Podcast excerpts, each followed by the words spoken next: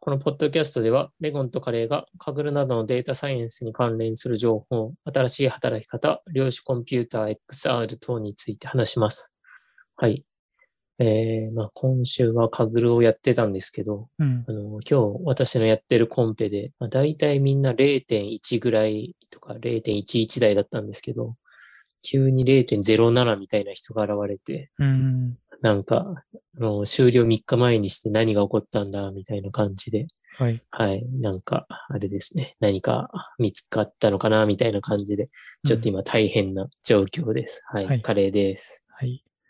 私の方は、えっ、と、まあそろそろ年末も近づいてきて、はい、それで、まあ、確定申告に向けてとかで、ううんん、また今年もふるさと納税とかそこら辺を考えないといけない時期になってきて、うんはい。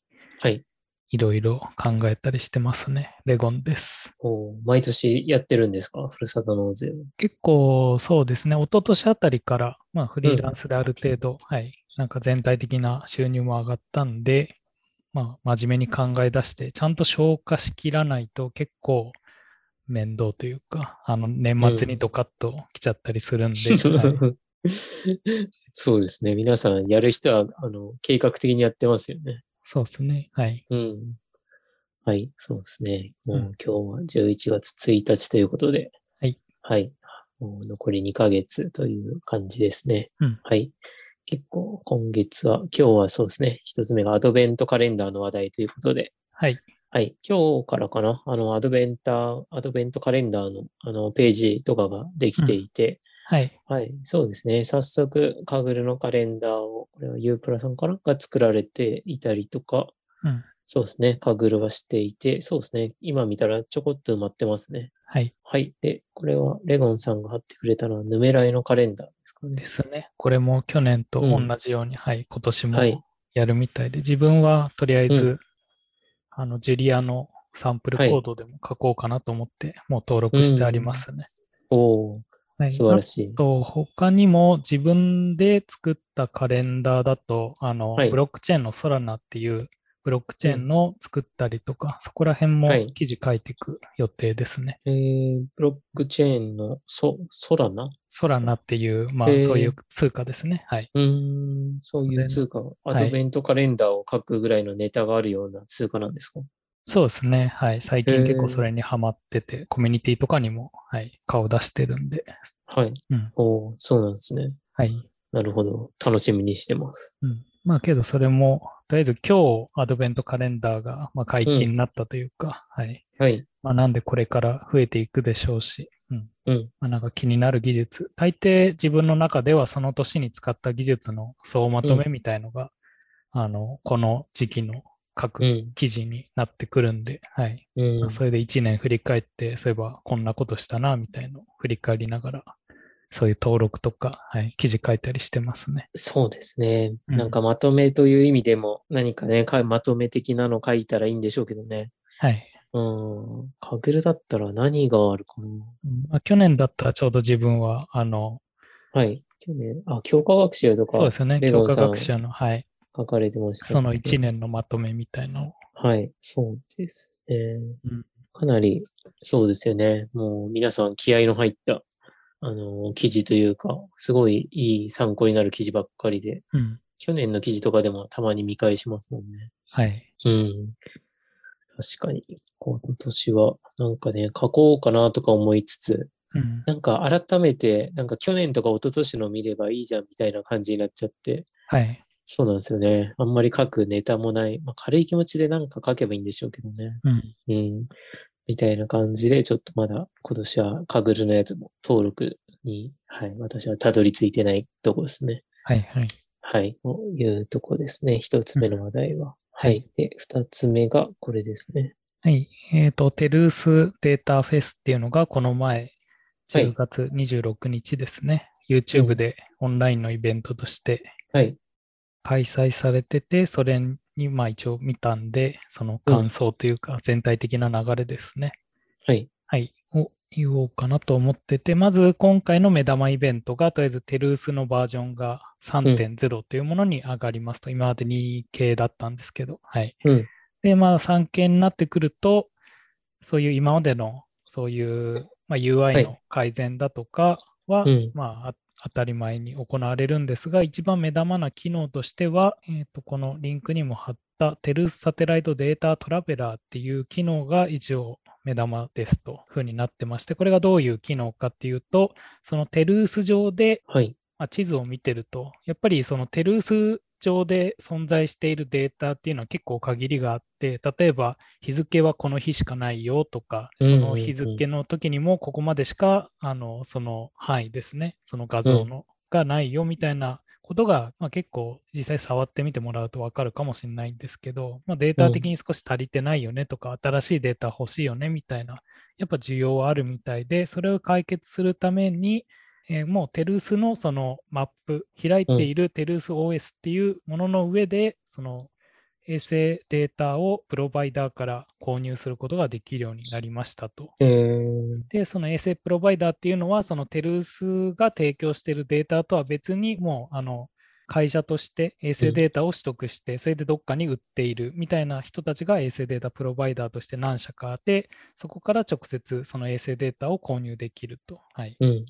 いうものになってまして、まあ、ここら辺で、だからどんどんそういう企業が増えてくると、より新しいデータだとか、細かい時間単位でのデータだとか、そのよりこう、えっ、と、より詳しい精度の高いデータとかが、まあ、取りやすくなりますねっていうものですね。はい。うーん。まあ、ただ、えっ、と、実際はいに買おうとすると、まあ、衛星データなんで、それなりの値段はするんで、はい。うんまあ、まだまだここが値段安くなるのは、もうちょっと小型が、小型化の衛星が飛び出したりとかしてきたら、はい、いいかはいもしれないですが、はい、まあ、そういうものが新しく追加されたみたいですね。えー、まあ、テルース自体でもやっぱりこう限界というか、まあ、予算の都合とかもありますし、提供できるデータには限りがあるんで、まあ、はそいこをより個人がもし本当に必要で、あの欲しいデータだったら、そういうプロバイダーから購入できるよっていうふうになりましたね。うん、なるほど。はい、結構、なんかすごい、すごい感じなんですか、これは。うーんまあやっぱりその使ってて不満が出てくるっていうのは、そういうデータのそういう頻度だったり、あのはい欲しいデータが揃わないっていうものはよくあるんで、うん、うん、それに対しては解決する一つの方法だとは思いますね。うん。うん、それで今3社ですが、まあ、そこまでその会社数も多くないんで、まあ、これで大体その日本とかでその購入できるのは結構網羅してる気もしますね。うーん。まあ、なんでそこら辺のデータが欲しかったり、はいはいして、もうなんかそういうビジネスになってるからある程度予算もあってみたいな時には、あの一つの手段として使えるのかなとも思います。うん、あとは他にも、普通にテルさん系で新しいツールとかもあの出てきたりで、はい前その、えーとコンペでもありましたけど、高解像度化ですね、AI を使ってその解像度を上げて、より鮮明なあの画像にしたりだとか、そういうのも元、えーとそのテルース上でそのツールとして提供されてきたりとか、そういうのも、はいうん追加されるみたいですね。うん。で、それが前半の内容で、それで後半は、じゃあ実際に衛星データを使って、どういうふうにビジネスに活用していけばいいのかっていうので、えっと、2社の、えっと、まあ、社長、代表取締役の人と、えっと、あと、えっと、桜インターネットの小笠原さんっていう3人で、まあ、ディスカッション的に話されてまして、はい。一つが漁業の衛星データ活用ってところで、はいえっとこっちは、そうですね、その漁業、そのやっぱり衛星データって範囲が広くて、第一産業みたいなものと相性がいいんで、そういうところで言うと、まずはそういう水産とか、えー農業ですね、それで今回は水産に、えっとまあ、焦点当てて、その会社の人がどういうふうなことをやってるかとかで、それで、えーこの会社だと、まずは漁獲量とかですね、とかを、うん。衛星データ使って予測できるんじゃないかとか、えーとうんもう衛星データから、じゃあその、このデータから、えーまあ、その年のどれだけ取れるかを予測できるってことは、その年の価格まで予測できるんじゃないかみたいなのもいろいろ含めて、そういうのを、まあ、そういう漁業の関わる人たちにデータとして提供してとか、それで、まあ、利益を出そうとしている。それで、漁業側にも、まあ、利益が増えてくるんで、まあ、そういうふうにウィンウィンの関係でどんどん良くなっていくねっていうのを目指している会社っぽいですね。へー実際にここまで使われてるんですね。うん、みたいですね。うん、で、もう一つが、えっ、と、メタバースですね。最近、あの、Facebook も社名はがい変わってメタという、はい会社になりましたけど、はまあい。そのメタバースを作るための衛星データ活用ってことで、えー、とこっちは、うんうんそのバーチャル上の空間を作るっていうところで、その衛星データを利用して、まあ、実際にここにこういうビルが建っているよねとか、そういうのをもうある程度一回衛星データで、まあ、データとして持ち直して、そこにビルを実際に 3DCG 上で再現して、そうのんメタバース的な、えー、と地球を作り上げていくっていうはい。サービスですね。はい。あなるほど。サービスなんですね。はい。これをおこういう株式会社スペーシュデータさんっていうところはやってるってことですかそうですね。はい。うーん、なるほど。まあもうあのビジネスに応用するんで、もうそういう会社がありますと。はい。うん、うん。なるほど。そこで、なんか、ディスカッションみたいなのがされてたんですね。そうですね。それでどういうふうにその衛星画像を使っていくのだとか、これからどういうところをもう衛星画像に求めているのかとか。はい。そうですね。だからまあテルースにこういうデータがあったら欲しいみたいなのを言いたいしとか、はい。そういうのをなんか実際にまあデータ活用してて困っているところだとか、まあ、今後の未来予測だとか、そういう話をされてましたね。うーん。急に、あれですね。あの、Facebook がメタバースっていうことで、はい。なんかね、こういうバーチャル空間的なのが盛り上がってくるんですかね、これから。うん。まあ、もともとがそういうのは、いろいろ Facebook も最初から結構 VR、XR 系は力入れてたんで、はい。はい。まあ、そっちの方向に行くだろうなとは、ある程度うん予想はできてましたね。はい。うんそうん。れで、うん、まあ、今後もそっちの方に集中していくみたいな形で進んでいくみたいですね。うん。で、Facebook とかだと、まあ、そこに PyTorch みたいな、もともとはい Facebook が持っていた技術、まあ、開う発ん一緒にしているというか、はい。うん。まあ、ありますけど、そういうのも、あの、絶対メタバースでは、まあ、こういう形でも AI とかは、あの、必要になってくるんで、まあ、そういうところでも、はい、まあ、引き続き、Facebook がそういう機械学習に取り組むっていうのも、はい、まだまだ、なんか、モチベーションとしてはありそうだなという感じですね。うん。そうですね。結構自動的になんかね、やってくれて、はいっ。ていうのが必要そうになってきそうですよね。うん。うん。いうイベントはい。ありましがあたっという。たとはい。いうことですね。これがテルースのイベントだったということで。はいそっか、参加しようと思ってたね。私は参加できなかったな。うん、まあ、あの、平日の昼だったんで、まあ、うあんる程度、うんはい。まあ、今も、あの、YouTube で、あの、はい録画見れるんで、あ、そうなんですね。はい。あもしそうか興味そうがあっかたら、はい。じゃあ今日の話をもっと、その直に聞きたい方は、ですね。はこのい。 YouTube、あリンク貼っここにてあるんで、そはっい。か、リンクが貼ってあるんで、これを見に行けばいいってことですね。ですね。はい、はい、あありがとうございます。はいはい。いや本当今後盛り上がってきそうという、なので、ここ楽しみですね。はい。はい。えー、で、次が、えー、まあ、ちょっとあれの小ネタなんですけど、うんなんか実験管理で、これなんて読むかわかんないですけど、ウェイトバイアス。うんまあはい。 1DB とか、なんかね、3つぐらい呼び方があるって誰かが言ってたんですけど、うん。そうですね。それを、あの、今、カグルの関係で使い始めて、はい。はい。これまではずっと、まあ、ML フローを使ったりとか、まあ、特に使わないでとかだったんですけど、うん。そうですね。これを使ってみて、すごい良かったなというので、うん。うん。簡単に PyTorch のコードとか、あの、LightGBM のコードに、まあ、ちょっとしたスニペットを埋め埋め込むだけで、あの、はい使えるような感じで、それで、あの、自分のした実験の、あのーなんていうんでしょうね、学習曲線とか、あとパラメーターとか、全部一つの、あの、えーウェブページに収まって、まあ、見れるというので、うんそうですね。なんかみんな実験管理ツールで、これが便利だよみたいに言ってて、まあこれまで使ってなかったんですけど、うんはい。ちょっと使ってみたらすごい便利だったので、はい。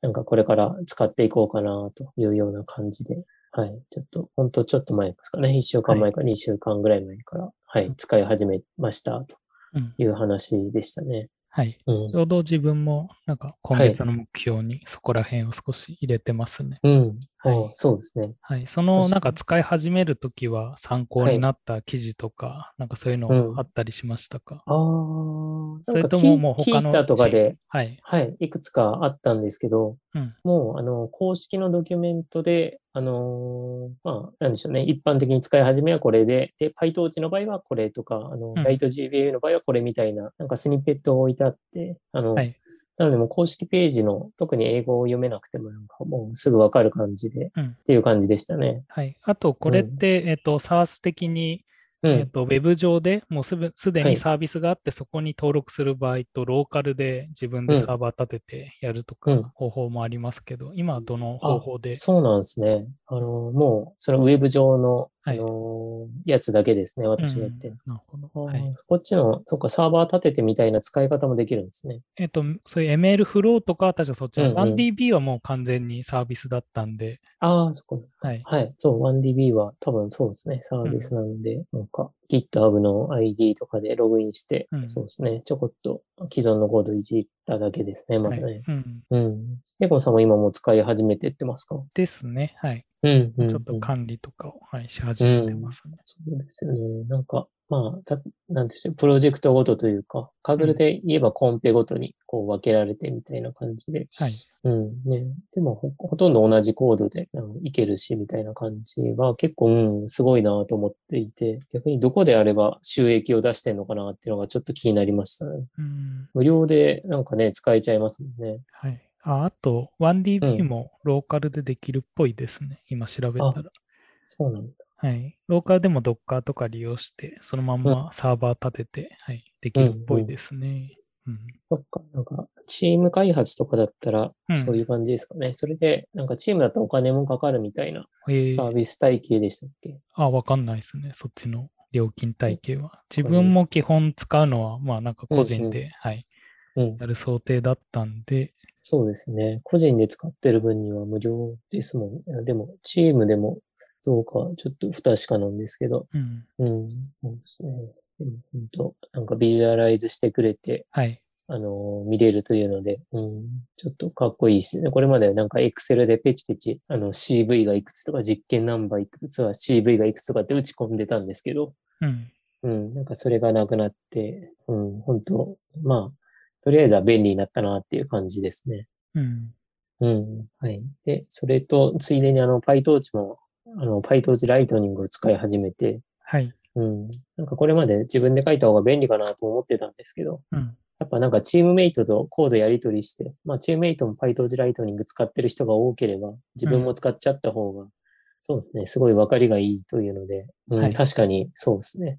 余計なとこ見なくてよくなるんで、うん。そうですね、こういうフレームワークつ使う使うっていうのも、本当にすごいチームとかだと便利なんだなというのを改めて感じましたね。はい。うん。なるほど。今なんかそのメインでチームで使ってんのが PyTorch 系なんですね。そうですね、チーム5人チームなんですけど、多分コード共有してる3人か4人ぐらいが使ってる感じですね。うん。はい、ははいい。いやまあそこら辺もまあ前の話もありますけど、TPU、GPU というか、うん、うんはい。まあ、TensorFlow の割合というか、うん。うん。まあ、どんだけいるかっていうのも気になってくる、はい、うん。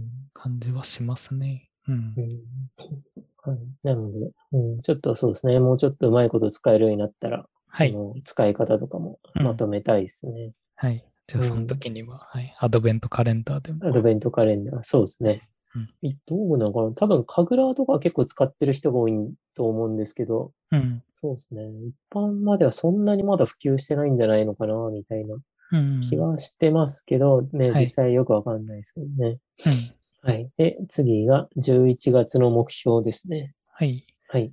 えっ、と、まず私の方で、えーうん一つは、えっ、と、まあ、機械学習系、全然最近、なんかあの、コンペに出ていけなかったんで、うんとりあえず今、ここ、なんか一番、なんかできそうか。前、その、強化学習のも試そうと思ってたんですけど、はい、はいやっぱりちょっと、あの、ボリュームが大きいというか、うんなんか結構大変そうな感じがしたんで、ちょっと簡単なところから、あの、徐々にスタートできていければなというところで、えっと今ちょっと考えてるのが、あの西川でやっている、はあの不動産のやつですね。前も以前うん紹介したと思うんですけど、なんか秋の部みたいので、うんあうのん定期的に開催してるやつですね。はいで、そこでちょっと、まあ、最近思うところで、ジュリアをもう一回、まあ、何回か取り組んだり、取り組まなかったりしてますけど、はい、今回はもいジュリアでちょっとやってみようかなっていうので、今、パイプラインを作ってますね。うんで、そこでうまくと、そのさっきの 1DB とかメタフローみたいな実験管理、それをジュリア側でやるにはどうするかをちょっとまあ考えつつ、はいはい、やってますね。で、なんでまあジュリアかっていうと、やっぱ最近そのヌメライにしても、やっぱどんどんデータ量増えてきてるんで、うん、ちょっとメモリの考え方とかも、うん、気をつけないといけない場合に、ジュリアで書くと結構早かったり、そのメモリ消費も抑えられたりするんじゃないかなっていう考えも少しあるんで、そこら辺でジュリアをちょっと取り入れて、どういう風になるのか、まあ、比較ですね、もしてみたいなと思って、はい、そこら辺をやっていこうと思ってます。で、えなるーとほどはいこまのあそうメタフローって何なんですかまあ、同じような実験管理のあの、はいサービスというかツールですね。えー、結構いいのがあるんですかメタフローっていう。えっ、と、まあ、これも、うーん、どうですかね。ネットフリックスが一応、あの、公開してたネりットすフリるッ、クはスの。い、へーのやつなんですけど、まあ、これもいろいろ多分比較してみたみたいな記事はあると思うんで、はい、それで、うんうんまあ、皆さんの、あの、目的に合ったものがはい使えればなと思いますけど、まあ、そこら辺もいろいろ試しですね。どういうのあが合っているのかの。えーそうですね。ちょっと記事とか見てみたいと思います。はい。はい。えっ、と、なんで、あと、その、まあ、ついでですけど、12月に、まあ、アドベントカレンダーいろいろ書くんで、そのネタ作りとかも、まあ、ついでにやっていこうかなと考えて、一つの目標にしてますと。うん。はい。で、えっ、と、まあ、あとは30日チャレンジみたいな形で、おー、すえごっい。と、今月は、えっ、と、まず一つ俳句を毎日一句っていうので、うん。なんか最近、あの、自分の俳句の師匠に、なんか最近たるんでないかっていうふうなあの注意をちょっと受けてしまったんで、はい。はあい。のちゃんと俳句をもうちょっと真面目に取り組むために、毎日一句、はい。あの、またそこを作り直すところ、あの、なんですかね、そういう習慣を作り直すところから始めていこうかなとうん。思ってます。それでもう一つが、えー、と 3DCG 作成っていうところで、まあ、さっきも、あのメタバースみたいな話もしましたけど、まあ、やっぱそこら辺で、あの 3DCG っていうものが、まあ、今後あの大事だなと思うんで、そこら辺の勉強もですね、はいうん。うん。まあ、その30日間、毎日ちょっとずつなんかやっていこうかなっていうので、はい、これも目標に入れました。おー、すごい。なんで、今月の目標はそんなところですね。はい。うん。いいですね。30日チャレンジとかでう。んはい。まあ、毎日ちょっとずつできてった方が、はい、うん。うん、いい気もするんで、はい。はい、入れてみました。なるほど。はい。私の方は、そうですね。まあとりあえず、あの、なんでしょうプレッシャーコンペがこの木曜日の11月4日かなで終わるので、はい。そうですね。まあ、それまではがっちりやって、で、うんまあ、その後に、結構そうですね、あのー、まあ、なんでしょうかね、いろいろと、あの、復習しないっけなとか、あのー、なんか改めて勉強しないといけないこってことが、まあ、たくさん出てきたので、まあ、プレッシャーコンペ復習ということで、はい。そうですね、しっかり、なんか、これで、あのー、今回使ったものとかを、そうですね、復習して身につけたいなというところで、はい。まあ、ゆっくりコンペの復習をしつつ、うんそうですね、今後何をしていくかね、さらにあの、カグルをやっていくのかとか、うんなんかちょっといろいろ考えたいなと思って、そうですね、とりあえず今月はプレッシャーコンペはい。復習という目標を一つを立ててみました。うん。そうですね。はい。なので、とりあえずはこんなところですね、今月は。うんはい。えー、そうですね。11月の目標はこんなところで、で、はい今週の分析コンペですね。うん。はい。今週は、カグルの方で結構、あのーまあ、ディスカッションというか、が盛り上がっていて、うん。はい。えっ、と、あの、オプティバーコンペってこのポッドキャストでも何回かやってるんですけど、はい。あの、株式の、えー分散、えーなんて言うんでしょうね、値動きの大きさをあらあの予測するみたいなうん。コンペがあって、はでい。それが確か9月ぐらいまで、違うかな、8月ぐらいまでで、で9月から12月が、あの、未来のあの株式の情報を、うん。あの、なんて言うんでしょうね、ターゲットというか、あの、走らせて、それで評価をするというので、今は2週間に1回とかリーダーボードが更新される時期なんですけど、はい。そうですね。そこで運営の方からですね、2回目のリーダーボードの計算で、あのスコアの計算で、うんまあ、その運営側が意図しない情報、要は未来の情報とかを使えなくするために、ターゲットに微量のノイズを加えましたよ、みたいなことがあって、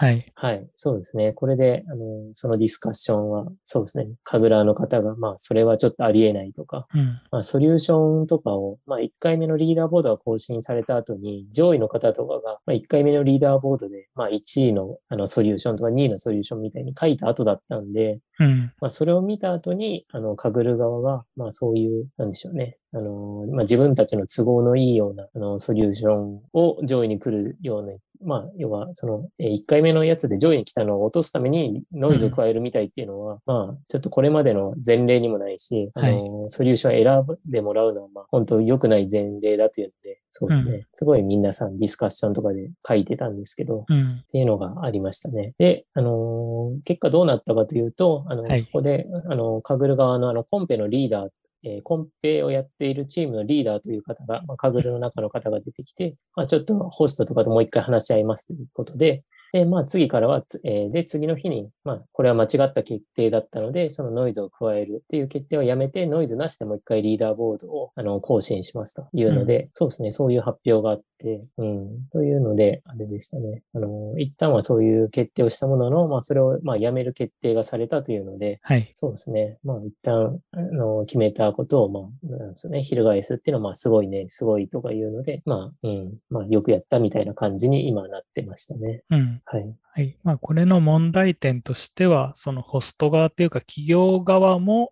うん。えっ、と、多分、その、企業も別に、なんですかね、好きに、好きというか、趣味で、こう、なんだ、問題を提供してるわけじゃなくて、やっぱ自分たちの業務に生かしたいから、確かに。それ確かを、まあ、かぐるっていう問題に落として、まあ、公開してやってもらってるってわけで、に、うん。それで、まあ、邪推ですけど、まあ、多分トップのソリューションが、なんかそういう自分たちのビジネスで使えないような形うん、そうみですたねい、な感じのソリューションだった場合に、うん、じゃあ、ちょっとこれは、なんか自分たちでは使えないから、そういうノイズを混ぜるしかないね、みたいな。うんうん、うん。形にもなって、だからこれは、まあそういう、まあそういう、確かに書き換えるのも問題でしたけど、ホスト側のその問題設定っていうのも、うんはい、なんかまあもうちょっとちゃんとした方がいいんじゃないのっていう話もなんかされてるっぽいですね。多いですね。はいな。んで、はい、まあそういう意味でも、ちゃんとそういうコンペ主催側も、はい、なんかそういう意識した、ちゃんとそういうデータというか、はい、コンペ作りっていうものの作り方、はい、そこら辺も大変そうだなっていうのを感じましたね。ですよね。う。うん3ヶ月間ぐらい期間があって、うん。で、そうですよね。ちょっとでもなんか隙を、隙というかね。はいなんか短所みたいなのがあると、もうんうなんかめちゃくちゃ詰めて進む、思いもつかなかったような、そのソリューションというのが出てきて、というので、本当まあ、そのコンペを開催というか、あのカグル側のデータサイエンティストっていうんですかね。うん。うんうん、本当にすごいあの知識というか技術がないと、うんそうですね、コンペって開催していけないんだなというので、うん。うん、まあそれで、そうですね。はい、コンペ開催も無料じゃないんで、はい、まあ、うんそこら辺をちゃんと落としどころというか、まあ、そおう互でいすのね利益になるように、はい、うん、形にはしていけるような、うん、仕組み作りというか、うん、はいまあ、そういう、なんですかね、まあ、かぐる側も、そういう導入するときには、そういうアドバイザーみたいな、多分あるとは思うんですけど、はい、うん、うん。そういうのがより、なんか、うまい連携ができてると、うん、まあ、面白いコンペみたいのもより生まれやすいのかなとは思いますね。うん、うんん。そうですね。はい。まあ、けど、それで今回は特にノイズが、はうん消えたというか、はい。まあ、元の想定通りの、うん。まあ、なんか、やり方というか、はい。はい。で、行そうですわねれるんで、ではい。行われる。というとこでね、うんうんどうホストとそのカグル側で、あの主催者えーの企業側とね、折り合ったのかわかんないんですけど、はい。はい、そうね、決着してくれて、はい。まあ、あの、後から、あのーソリューション選ぶみたいな、うんいうことは、とりあえずはね、うん、前例としてはななかったのかなというとこでしたね。うん。うん、で、特に、えっ、と、他の新しく始まったコンペとかは、今週はない感じですかね。そうですね。うん。うんなくて、今週終わるのが、あの、私がやってるプレッシャーコンペというのと、はいうんあとあの、NFL のコンペですね。あのうんの、えーコンペが、それも明後日終わるのかな。なので、はい今週2つコンペが終わるというところで、うん。はい、そうですね。そろそろまた年末のコンペが来るかなっていうところですね。うん。はい、今週のコンペはこんなとこかな。うんはい、今週は、あと何かありましたかね。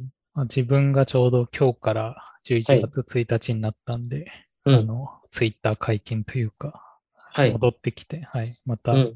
ぼちぼち投稿を始めたんで、あ、そうなんですね。はい、確かに。そうですね。アドベントカレンダーのあのツイートとか見たなって感じでしたもんね。はいうん。まあ、またぼちぼちあの、リツイートとか、はい、始めていきます。 どう、どうでしたかあの、ツイッターに戻ってきた感想は。まあまあ、なんかまあ今日見た感じだと、まあやっぱ選挙周りとかの、はいうん話も多かったですけど、はいはい。